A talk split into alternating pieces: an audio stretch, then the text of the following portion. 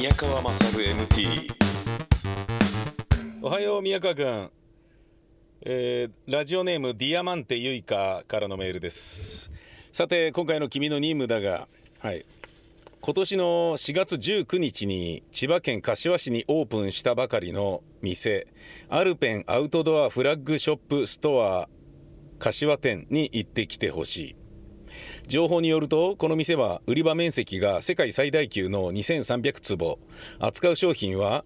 450ブランド10万点という体験型アウトドアショップ。趣味がキャンプの宮川君にとって願ったり叶ったりの任務だろう。例により君が散財した結果奥さんに叱られても 当局は一切管理しないのでそのつもりで。なおこの指令書は自動的に消滅しないので必ず持ち帰るように。では君の健闘を祈る。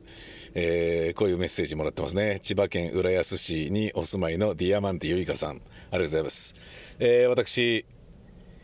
えーほぼ近くまで来ました。ほぼ近くというのはどういうことかというとですね。えー昼ご飯をこの界隈で食べようと思って、えー来たらついてしまったというね。でまあ多分そこまで広いのであればその中にご飯があるのかもしれないんだけどなんかもうちょっとちょっとなんだろうな地元っぽいところで柏っぽいところでなんか食べたいなと思ったんだけどどう考えてもありそうになくてでそのすぐ先にあるセブンパークっていうえーセブンパークアリオ柏っていうところがあってなんかねでっかいんですよ。あの東宝シネマズがまたしてもこうシネコンが入っていて紫スポーツ手芸センタードリーム、えーエースコンタクトとかそういうのが入ってアリオっていうなんかこれお店っていうかなんかテーマパークあ違うな。えっ、となんかショッピングモールみたいな感じなんですよ。セブンパークってなってんだけど。だけどさすがあのセブンアイ・ホールディングスの、えーまあ、直下のものなんでしょうね。えー僕がいつも言ってるようなね光が丘のオズとか、えー今とかそういうのとは違って、あのエスカレーター上がったところに、えーなえー7個カードのチャージができる機会があったりとかね。そんな感じ。あなるほどなと。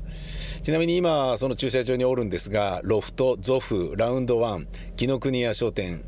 えー赤ちゃん本舗 ABC マートライトオンペットの小島などのロゴが踊っております。駐車場も異様に広い。でここのすぐ斜め向かいに、えーアルペンアウトドアフラッグショップストア柏店があるのですが僕はまず行き過ぎてこのセブンパークでご飯を食べたっていうね。で気づくとなんだか知らないけどあのーフレッシュネスバーガーで、えーハンバーガー食べてたっていうね。なんかあの宮川さんの MT だと なんかバーガー食べなきゃいけないっていう気がちょっとするみたいでこれもねもう意味がないよね。な全然意味ないんだけどなんか条件反射で宮川さんの MT なんだからバーガー食べていいんだよなみたいなそういう感じなんですよ。バーガーラーメンっていうのはあのねメタボを考える上でそんなに頻繁に食べていいようなものでもないと思うんだけどあのどちらかというとね運動してない僕なんかは控えるべきなんだろうけれどあのうまいから、えー食いたいんだけどさ、えー宮川さんの MT のロケならいいだろうみたいなそういう風になってるっていうのがなんともちょっと余ったれてるなっていう感じはありますけれどね。えーでまあ食べてあのーちょっとブラブラロフトとかね歩いてみたんだけど、えーそこにですね200円で10分間の無重力マッサージ機というのがあったのでそれをやってみたんです。無重力マッサージャー。なんだって思うじゃないですか。あのねなんてことはなかったですね。全然あの考えてみたら無重力になるわけがないんだよ。普通のマッサージチェアなんだけど無重力ボタンをブイって押すとあの美容院で頭洗われる時みたいに体がゆりかごのようにウィーンって回転して頭がちょっと下に下がって尻がちょっと持ち上がるっていうだけなのね。えーで足元に、あのこの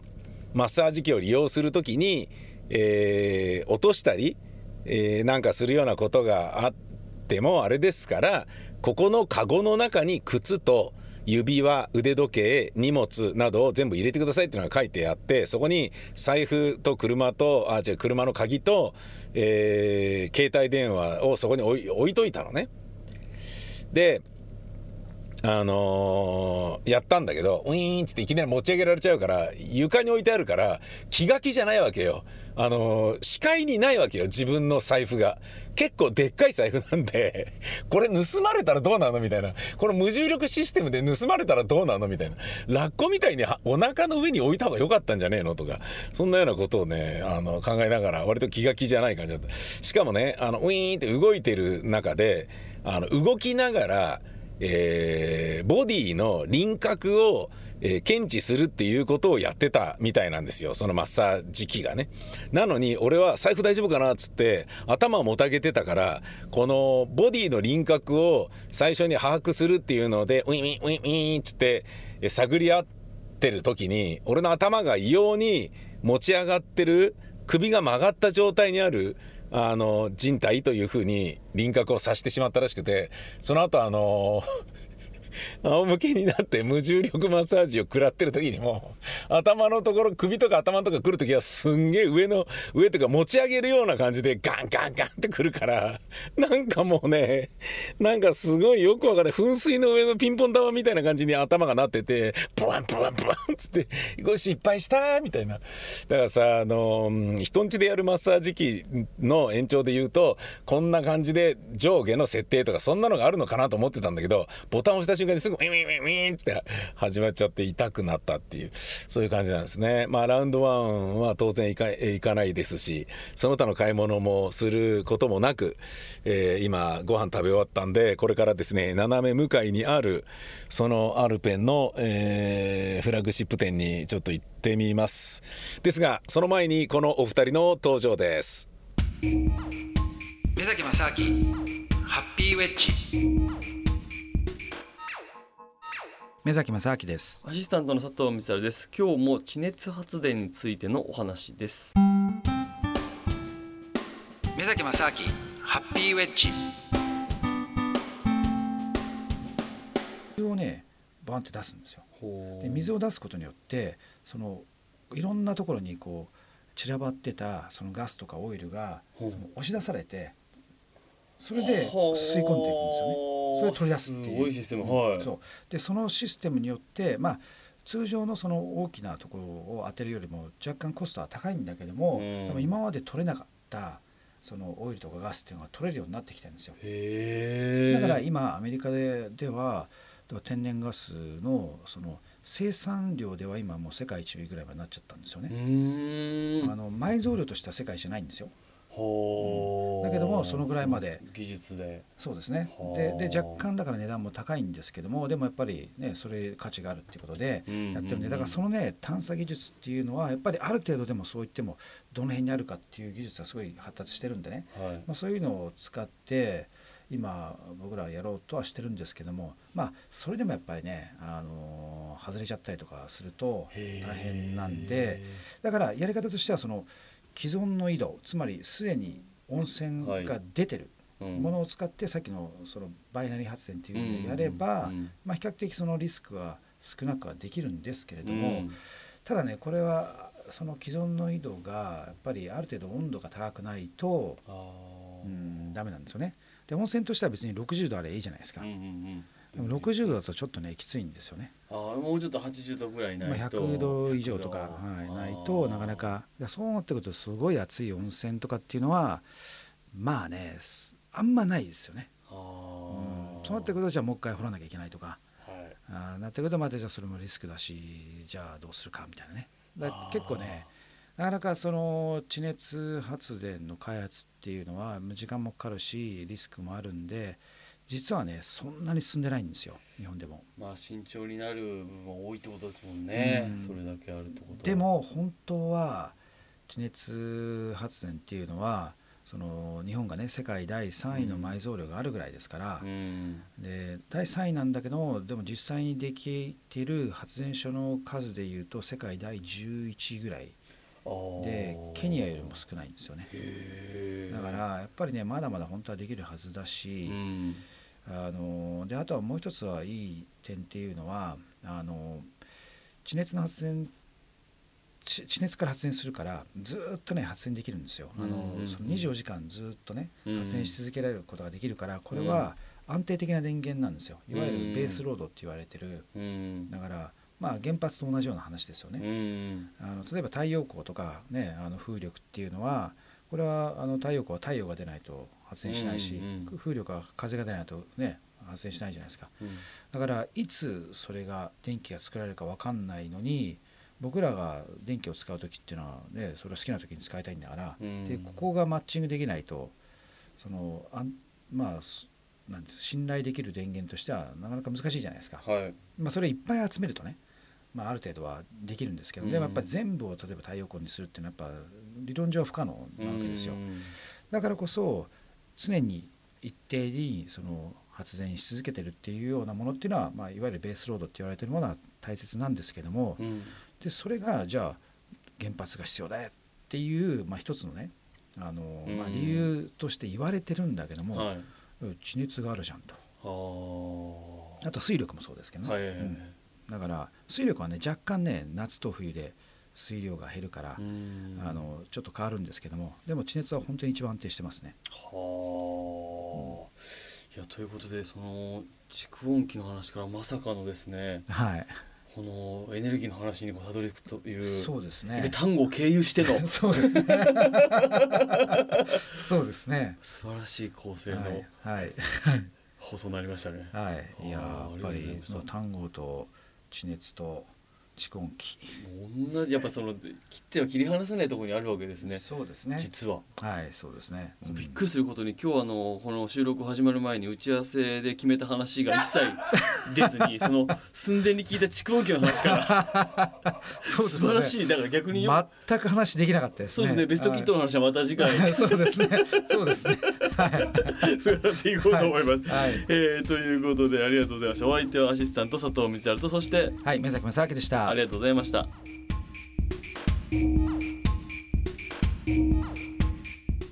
えー着きました、えー今駐車場に入りまして斜め向かいなのに結構ぐるっと回らなければいけないということになりましたがここが、えー450ブランド10万点の品揃え体験型アウトドアショップ。何が体験型なのかっていうのはちょっと気になるところですね、えー平日の昼間なんですけれども、えーまだですねあの梅雨が明けていない、えーちょっと肌寒い時期で僕もあのジャージの上上っ張りを着ているしその下には長袖シャツさらにその下に T シャツっていうつまり3枚着てる状態のそういう季節なんだけど駐車場はまあ結構埋まってますね。あのー、4分の3ぐらい埋まってるなっていうそんな感じ。すげえぞ、えーちょっと楽しみです。今から行ってきます。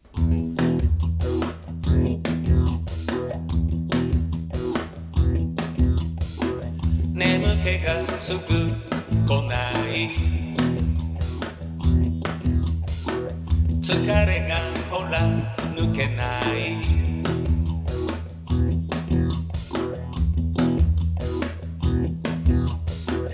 遊び疲れた。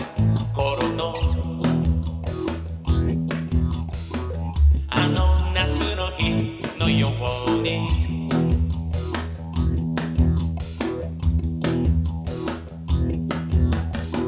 排尿がすぐ切れない。終えてからし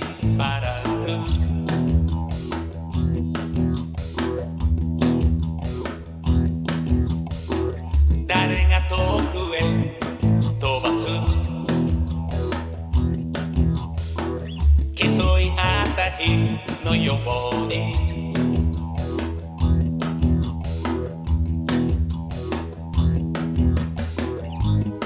ありふれた思い In my days 懐かしい気持ち In the sky 月日が立ちすべて。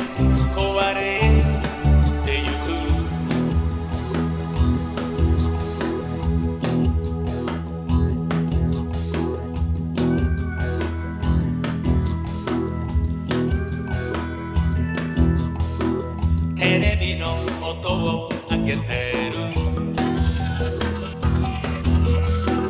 「気づけばすぐあげてる」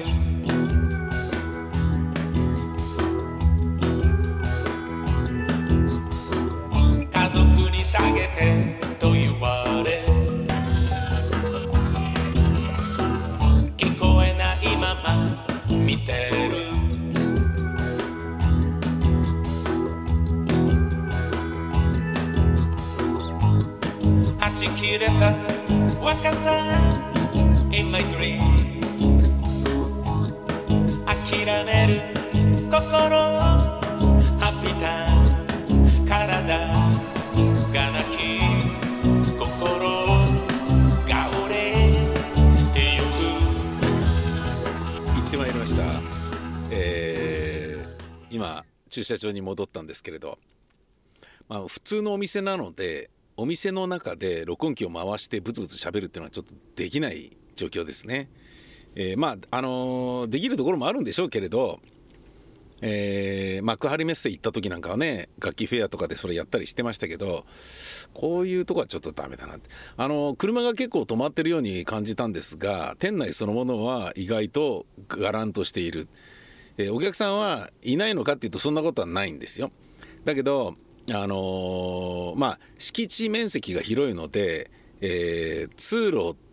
とかまあ贅沢にスペースを使ってるわけですよ。ディスプレイもされてるわけですよ。だからあのかなりの人数いるんだけど全然ぎゅうぎゅう詰めっていう感じにはこう見受けられない。まあ贅沢なあの地方都市の、えーこういうところにありがちな雰囲気で僕好きですねこれね。僕はちなみにあのえー高円寺で生まれ育ち18歳になったら吉祥寺に引っ越しで、えー大学卒業して演劇を一人で始めるという段になったら一人で世田谷代田のアパートに一人暮らしをしてでそっから、えー女房と結婚して、えー明大前のアパートに、え2人で住みで、えー大泉学園に家を買いっていう、あのー人生のステージを、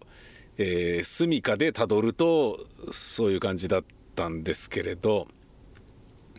最初はね、あのー世田谷代田に、えー一人暮らしを始めた時えーまあ下北沢はずっと住んでいたいなって思ってたんだけどあのーまあある程度の年齢になると30過ぎるとこれいらねえなっていうこのごちゃごちゃした感じ全くいらねえなっていうふうに思い始めたんですよね。で、えー練馬の大泉学園に行った時は、まあ、一応都内の23区内でありながらあの北に行けばすぐにあのもう関越自動車道でいろんなとこ行けるし、えーまあ車でちょっとね下道で動くだけでも新座であったりとかいろんなところのなんだろう地方都市所沢とかねすぐ行けるっていう新座で言うとね「このハゲ!」でおなじみのねあのおば様があのねえー鎮座増しましてたあの地域ですけれど新座温泉っていうのがあったりなんかしてね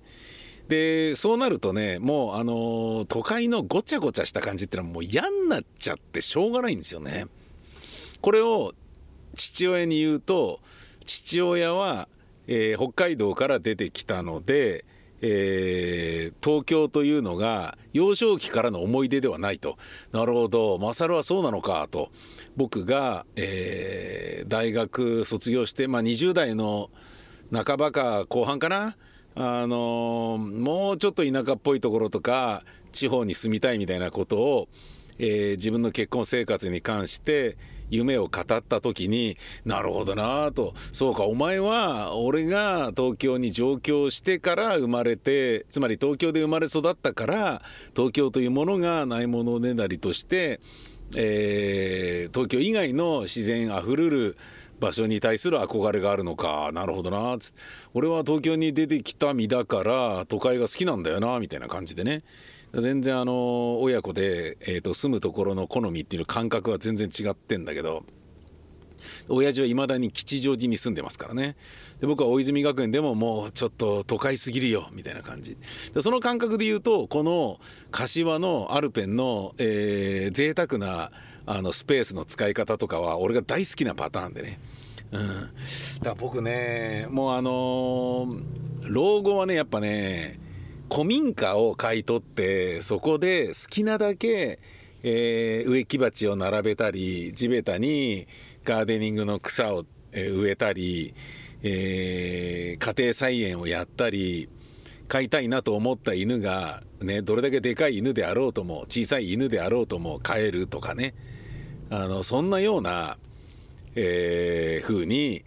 こうしたいなと思ってるんですよね。車もねあの駐車場のサイズに合わせて買わなければいけないとかそういったようなことを気にせずにあのーなんかねそんなようなことを改めて思ったね。この柏に来てね。まああのこのアルペンの、えーアンテナアンテナショップじゃねえや。あのーこのお店にね、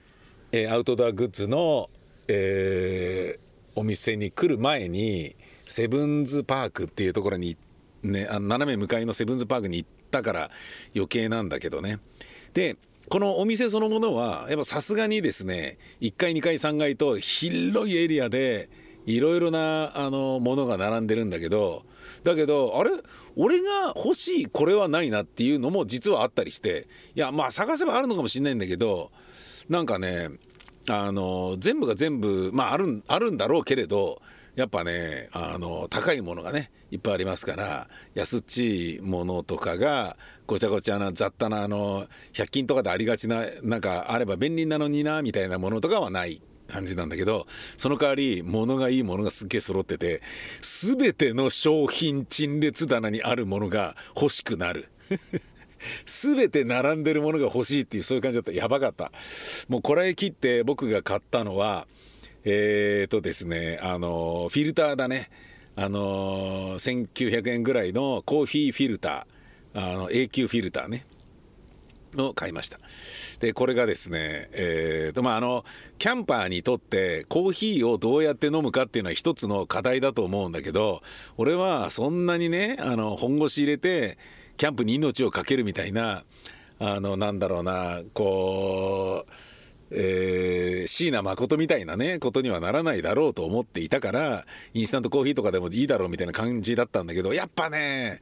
行くと現場行くと夜中とかになるとねコーヒー飲みてえなってなるんだよね。あのーのんべえではないのでキャンプ場行って酒飲もうっていう気持ちにはそんなにならないんですよ。それよりはもうちょっとあの火をくべるであったり、えーなんだろうな焚き火を楽しんだり読書をじっくり楽しんだりとかそういうことをしたい派なのでまあこれもね慣れてきたらねなんかバーボンかなんかグビッとかって飲むようなそんな感じになっていくのかもしれないしとりわけ冬とかになったらやべえ寒くて寝れねえから飲もうとかそういう風になる可能性もあるけれど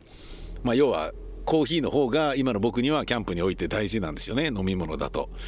でそのインスタントコーヒーとかでやってた感じだと、えーやっぱ美味しくはないよねやっぱりね。で、えーフィルターをってなるとなんか円錐型のフィルターを使う、えーフィルター受けだったらなんかこういう感じでコンパクトであるよ。でも意外と高いよっていうね。でそれの場合だとフィルターが円錐用のフィルターを使わなきゃいけないからえつまりあの業務スーパーとかファ,、えー、とファミリーマートとか、えー普通のスーパーとかで置いてあるコーヒーフィルターではダメなわけですよ。台形だからね。あの売ってるやつは。でそうじゃなくて円錐だもう完全に先が尖ってないといけないとかなるとそのフィルターの結構ランニングコストとかかかるからそう嫌だなと思っててコーヒーはどうやればいいんだろうなと思ってたんだけど僕すっごいいいの見つけましてね。さすがここまで来た甲斐があったって感じなんだけど、えーカップに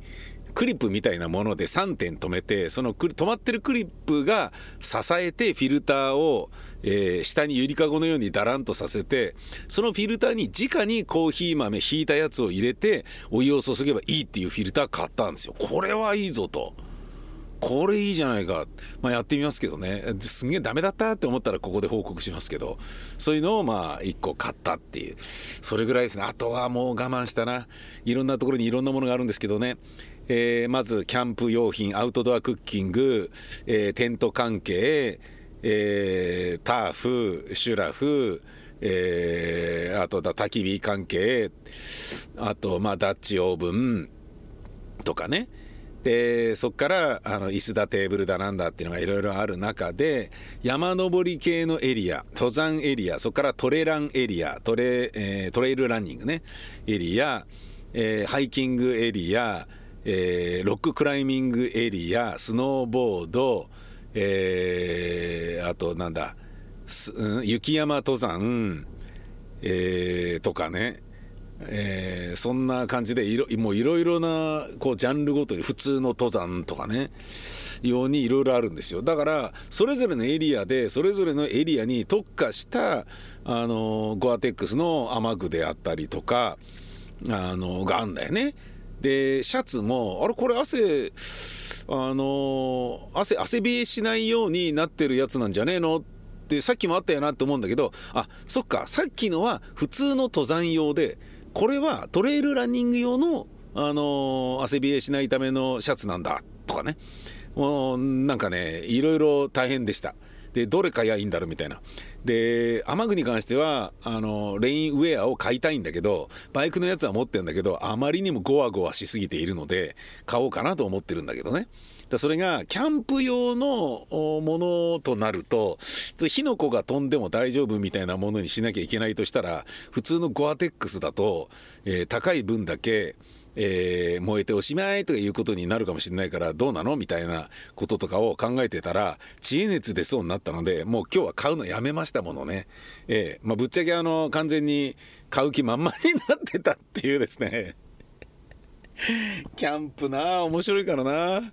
キャンプ楽しいからねもう本当に。僕はね自分の奥さんがキャンプ大嫌いなので全然ね子供が幼い頃もキャンプ行けなかったんですけど行きたいなと思ってたんだよ。ある程度子供が2人とも大学もしくは就職とかっていう段になってくると1人で行きゃいいんじゃないっていうことに気づいたらめちゃめちゃそれがもうなんか胸躍る感じ。なんかねやっぱね家族とかあ女房の好みによって自分の人生の中で大きく欠落しているものっていうのはたくさんあると思うんだけどこうやって時を経て取り戻そうと、えー、努力をすれば取り戻せなくもないものっていうのがあるんだなっていうのがちょっとねあのなんですかね自分のあのセカンドライフ今後のセカンドライフに向けてちょっとワクワクする要素になってきた感じではあるんだけどね。えー、というわけで柏のアルペンの、えー、めっちゃ広いところ行ってきましたまああの、ぶっちゃけおすすめだなこれは、えー、アルペンアウトドアフラッグショップストア柏店。えー、皆さんよかったら行ってみてください。この、えー、宮川勝 MT では皆様からあそこに行ってみなよとかあそこに行ってみたら面白いよとか俺が行く気がないからお前行ってこいとかね、えー、なんかそれをリポートしろよとかそんなのありましたらえー、指令をメールで送っていただければと思います。